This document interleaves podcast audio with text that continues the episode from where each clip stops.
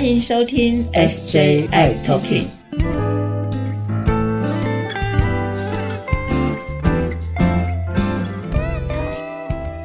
Hello，大家好，欢迎收听今天的 SJI Talking，我是 Jeffrey。嗨，我是世杰。还有一个，世界啊啊，有最近啊有一个大事，我相信很多 Pasty 的朋友啊，特别特别想要知道一些信息哦。之前每一年度啊都有一个世界艾滋大会，对不对？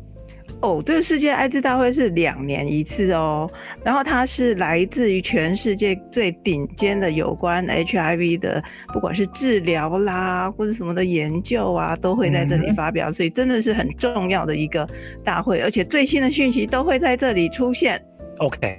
嗯，所以今天呢，我们要请一个大来宾来告诉大家，我们今年的世界艾滋大会上面。看到一些事情，或者听到一些什么事情，跟大家说的呢？所以，我们今天邀请到是台大的新竹分院的黄松溪黄医师。那黄医师哦，他很厉害哟，他是我心目中一个很崇拜的偶像哦。为什么？怎么说？怎么说？呃，黄医师他以前是我们的无国界医师。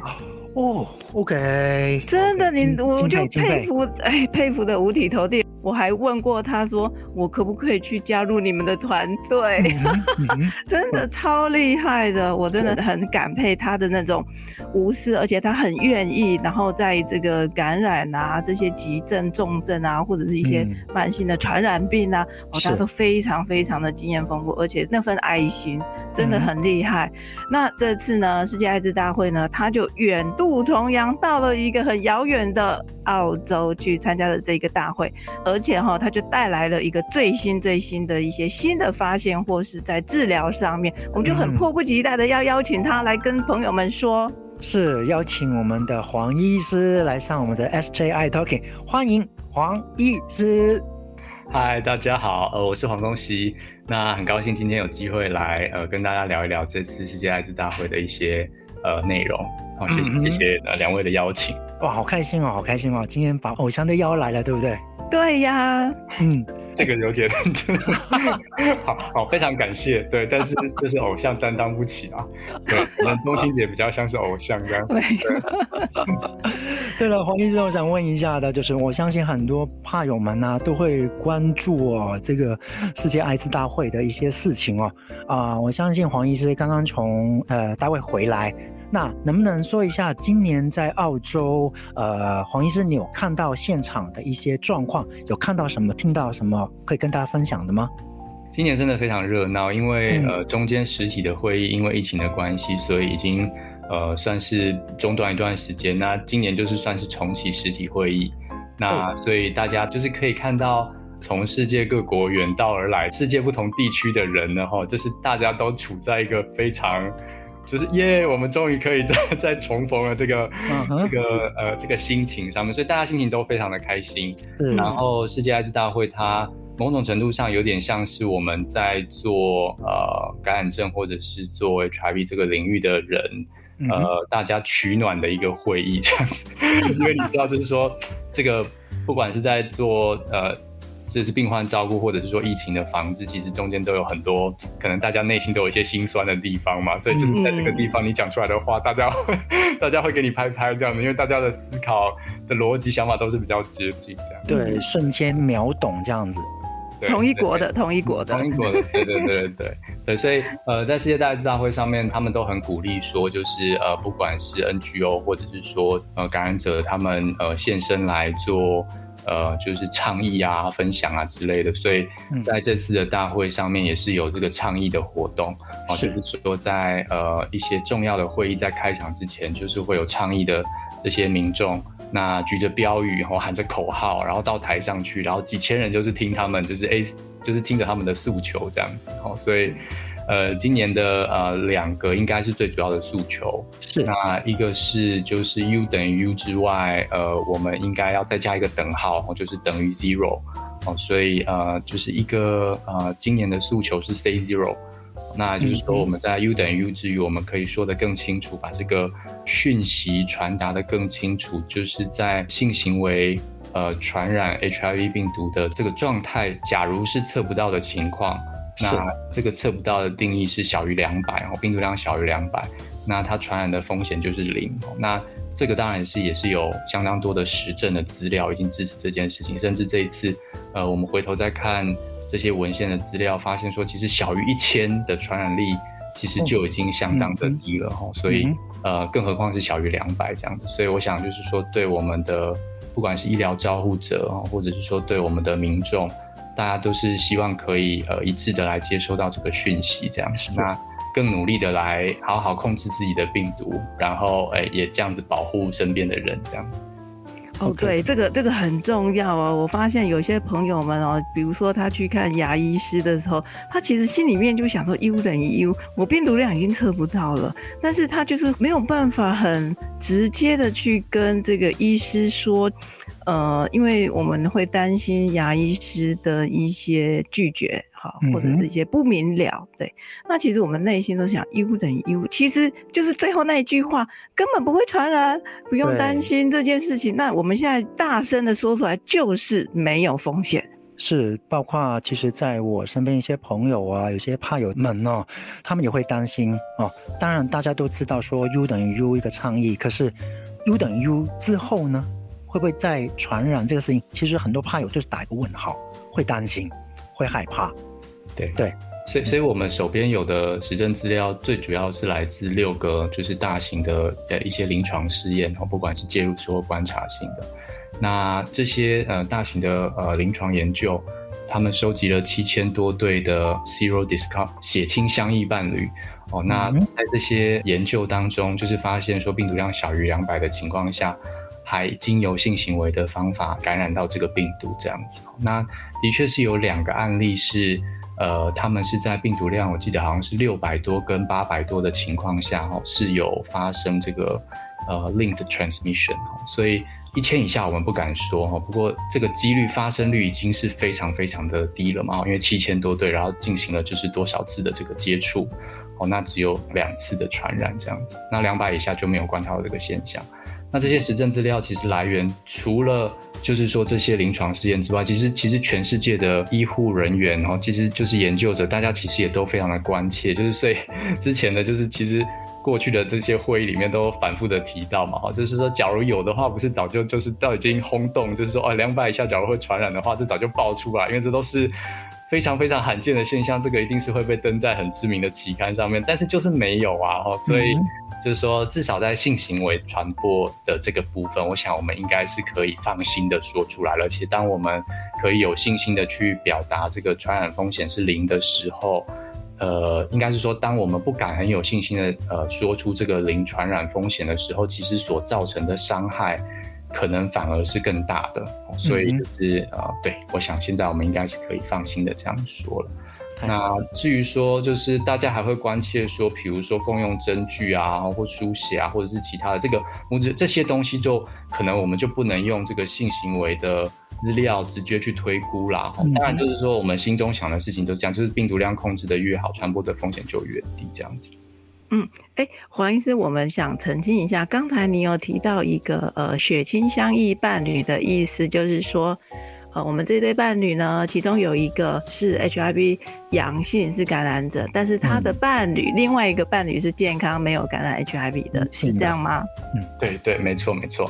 嗯，所以其实我们很多朋友们，他可能遇到了他的呃 Mr. Right，然后呢发现天子，就是，但是突然发现，嗯啊，哎，他一个是有感染，一个是没有感染，那这时候其实就。正好运用到我们的这个概念，是如果他的病毒量测不到的话，其实对于这个健康的伴侣的传染 HIV 的风险是零的。是的，嗯，对，没错，没错。那黄医生刚刚也提到说，呃，现场的倡议有两个嘛，对不对？对对。另外一个是什么呢？另外一个是呃性工作者的去歧视的倡议这样子，嗯。嗯对，所以这个应该也蛮重要的。那呃性工作者不管在世界上的任何一个角落，其实他们呃就是不管是说被忽视或被歧视的一群人这样子，所以他们这次可以直接站出来在大会上面，就是说让大家都看见他们，然后就是说我们可以更重视这个问题这样子。哎，其实我很佩服他们愿意站出来，因为其实很多人，嗯，对，不愿意站出来是觉得应该要，但是不敢，就那个勇气，所以我非常的佩服愿意站出来说真话的这一份勇气，真的很不容易。嗯，没错，其实，在场大家就是，毕竟我们都是同温层，所以我们看了也是都蛮感动的。嗯，真的，哇，这个黄医师这个在现场那个震撼啊，那个应该是非常的深刻。嗯，对，没错。OK，那黄医生，我想继续问一下的，就是呃，在大会上面呢，有没有发表一些最新的一些未来的药物？或者是一些最新的一些治疗的方式啊，等等的，我相信很多怕友们都特别特别的关注这一方面的事情。嗯，是了解。觉得 HIV 的这个进展哈，就是当然在过去的这几十年来都是相当的快速。嗯，所以其实我们都听到大会一些重量级的讲者，他们其实他们都会先透露出一个讯息，就是说，哎，现在的药物真的已经很好了哈，就是说。我们从过去一天需要吃好几次药，一次需要吃一把药，到现在一天只需要吃一颗，好，而且就是说你不用管这个吃饭的时间，哈，就是你想要空腹吃也可以，你想要饭后吃也可以，哈，嗯哼，那这些药物的安全性、耐受性都很高，哦，跟过去我们可能给病人吃一个药，我们医生紧张的要命，就说没多久要叫他回来抽一次血，然后看血球怎么样啊，哈。现在其实我们的这些担忧都真的都是非常的低哈，那有效性也真的是非常的高哦，甚至就是说，在我们的一些少数可能就是病毒量控制的没有很好的病人身上，研究当中好像也都很少看到说有这个抗药性的发生，所以现在新的药物这个抗药性的屏障也是真的高非常的多，所以在这个背景之下。还要有新的突破，还要有可以比这个药还要更好的药物哦。大家都是觉得说怎么可能哈？就是呃，有有一些专家就说什么，他几十年前他哪哪想得到今天会有这个一天一颗的药可以效果真的好哈？对。然后就是几十年前你问他说，假如一天已经有一颗药，然后效果这么好的话，他还会想要再更多的药吗？还会想要更新的药吗？他怎么可能会想到说还要更好这样子？不过药物虽然真的是很好了哈，不过。并没有解决所有的问题，哈，就是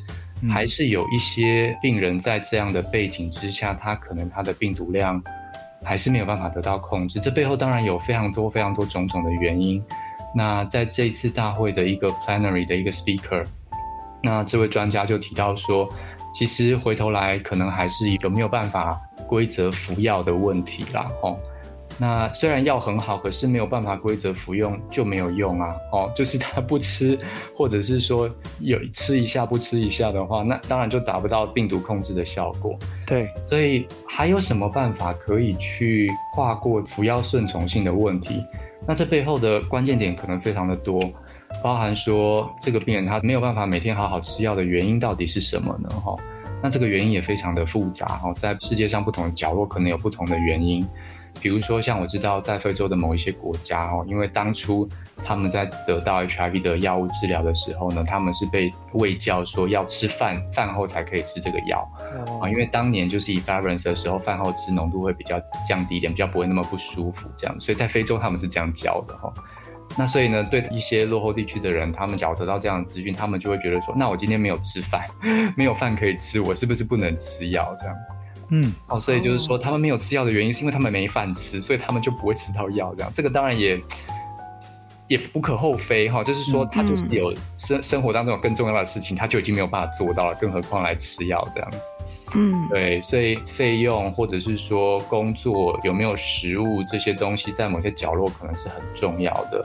那话说回来呢，在台湾大概比较不会碰到这样的问题。哦，那。呃，没有吃到药的情形，还有什么其他的原因？其实还有很多耶，哈，比如说，呃，像这次大会当中有提供了一个案例，这个案例是在先进国家，在澳洲，那有一个呃小女生十八岁的时候就确诊，哦，那现在她已经五十岁了，过去这三十几年来治疗的过程风风雨雨，